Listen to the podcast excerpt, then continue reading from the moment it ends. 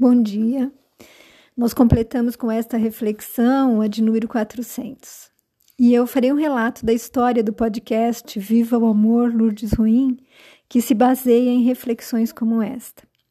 E em 11 de março de 2020, a OMS declarou a pandemia de Covid-19 e nós assistíamos estarrecidos a cenas desoladoras de pessoas perdendo seus entes queridos, com famílias se desestruturando emocionalmente. E em 23 de março, sentindo toda angústia e tristeza pelas mortes que vinham acontecendo e pressionada pelo medo e insegurança que aquele vírus até então desconhecido vinha provocando em mim e nas pessoas que eu conhecia, eu resolvi começar a gravar diariamente reflexões que nos ajudassem a enfrentar aquele período de doença, afastamento e morte.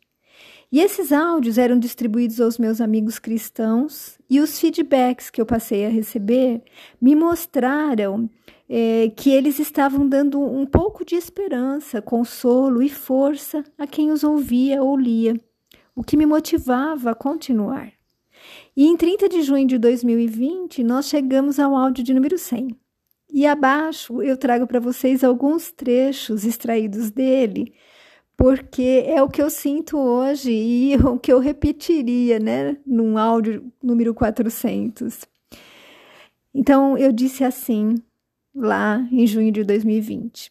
Eu gostaria de começar esse texto, esse áudio de número 100, agradecendo a vocês que têm me acompanhado diariamente isso não teria sido possível se eu não recebesse de muitos o estímulo para continuar a cada dia.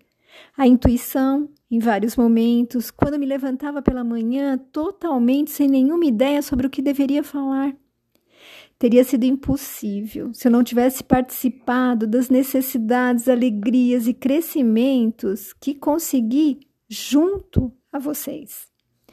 E algumas pessoas podem achar que foram ajudadas com esses textos, esses áudios, mas tenho a certeza de que ninguém foi mais do que eu. Como eu tenho aprendido com as pesquisas, com a redação, a reflexão sobre cada lição de Jesus, cada historinha aqui contada, cada gota de amor que eu recebi, de cada lágrima que eu deixei cair espontaneamente em todos os momentos que a emoção tomou conta de mim. E a alegria que eu senti em saber que muitos choravam comigo. E, através disso, conseguiram li se libertar de angústias de amarras, de sentimentos represados. E através das mensagens, da troca de impressões e experiências, amigos passaram a ser mais do que amigos. E de outros, acabei ganhando a amizade. E todos os dias eu busquei estar com vocês e como retribuição, todos os dias vocês estiveram comigo.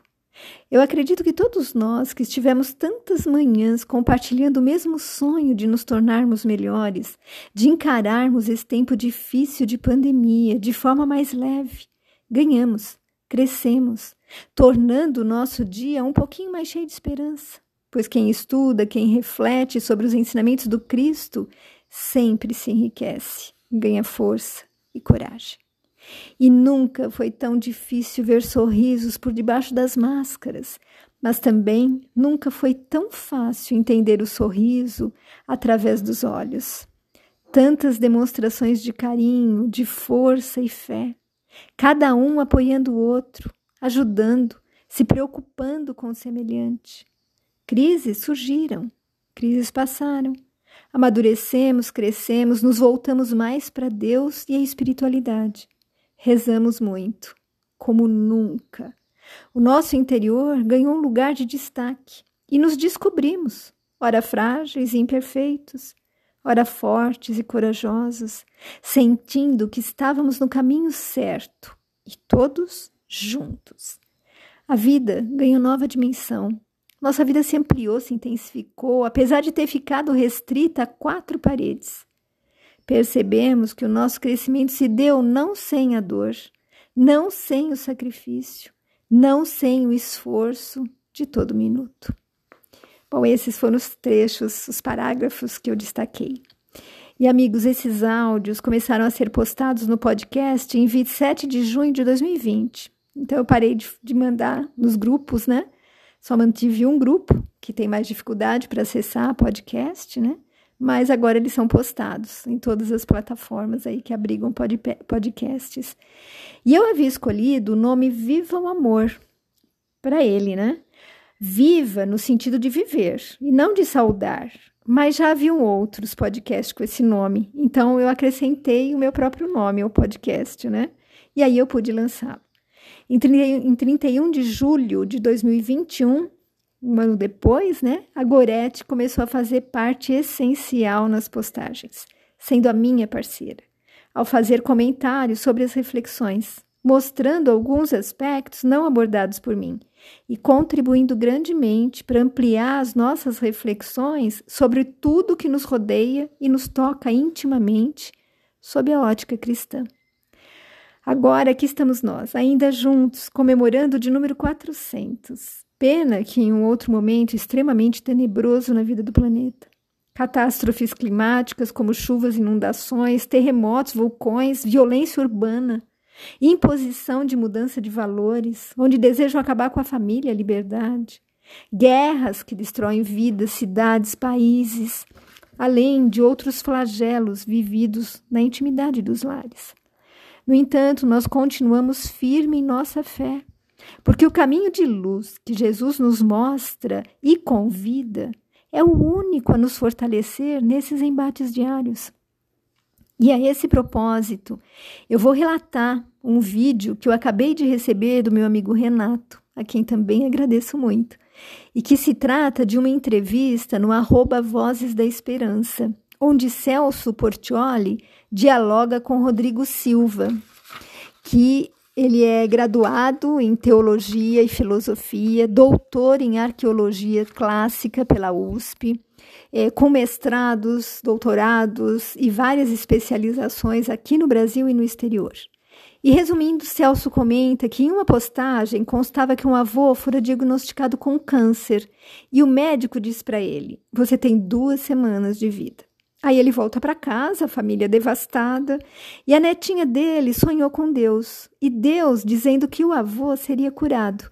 No outro dia, ela acorda e fala isso para o avô. Eu sonhei que o vovô não vai morrer, foi curado por Deus. Então o avô, muito impressionado, retorna ao médico e diz o que a netinha falou, né? E pede novos exames.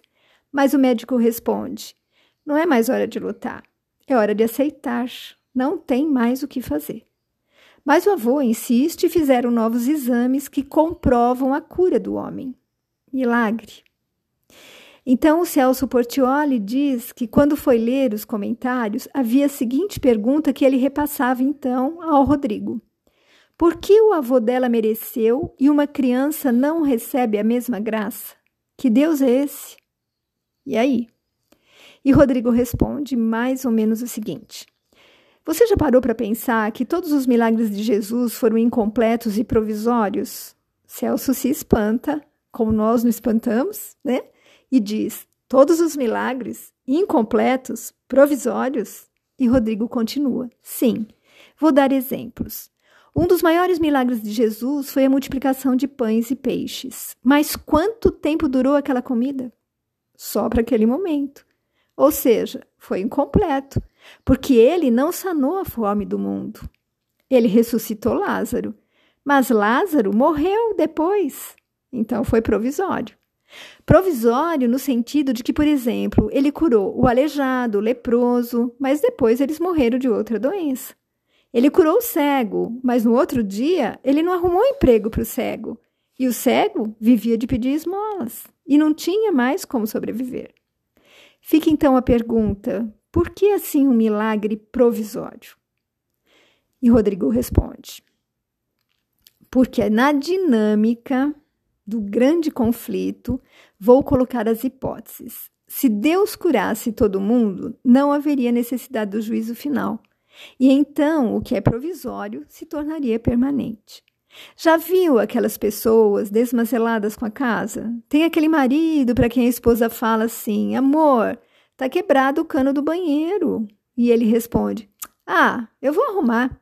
Mas nunca arruma. Mas depois ele faz um remendo e diz que é só provisório. E aquela gambiarra fica definitiva. Ou seja, o provisório virou permanente. E a pior coisa que tem é quando isso acontece.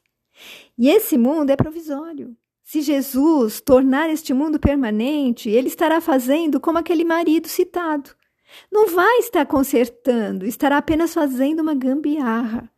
Se ele curasse todo mundo, ele estaria deixando essa gambiarra para sempre, pois ele iria consertar tudo, sem trazer o juízo final, sem dar fim ao pecado, sem separar o joio do trigo. E eu incluo aqui, sem nos dar a, a oportunidade de crescimento, né? Então a gambiarra, volta ele a dizer, seria perpetuada, e isso não seria bom. Então, da mesma maneira que Deus não podia sair curando todo mundo indistintamente, ele também não podia deixar de curar ninguém. Senão, nós nos sentiríamos às cegas, abandonados.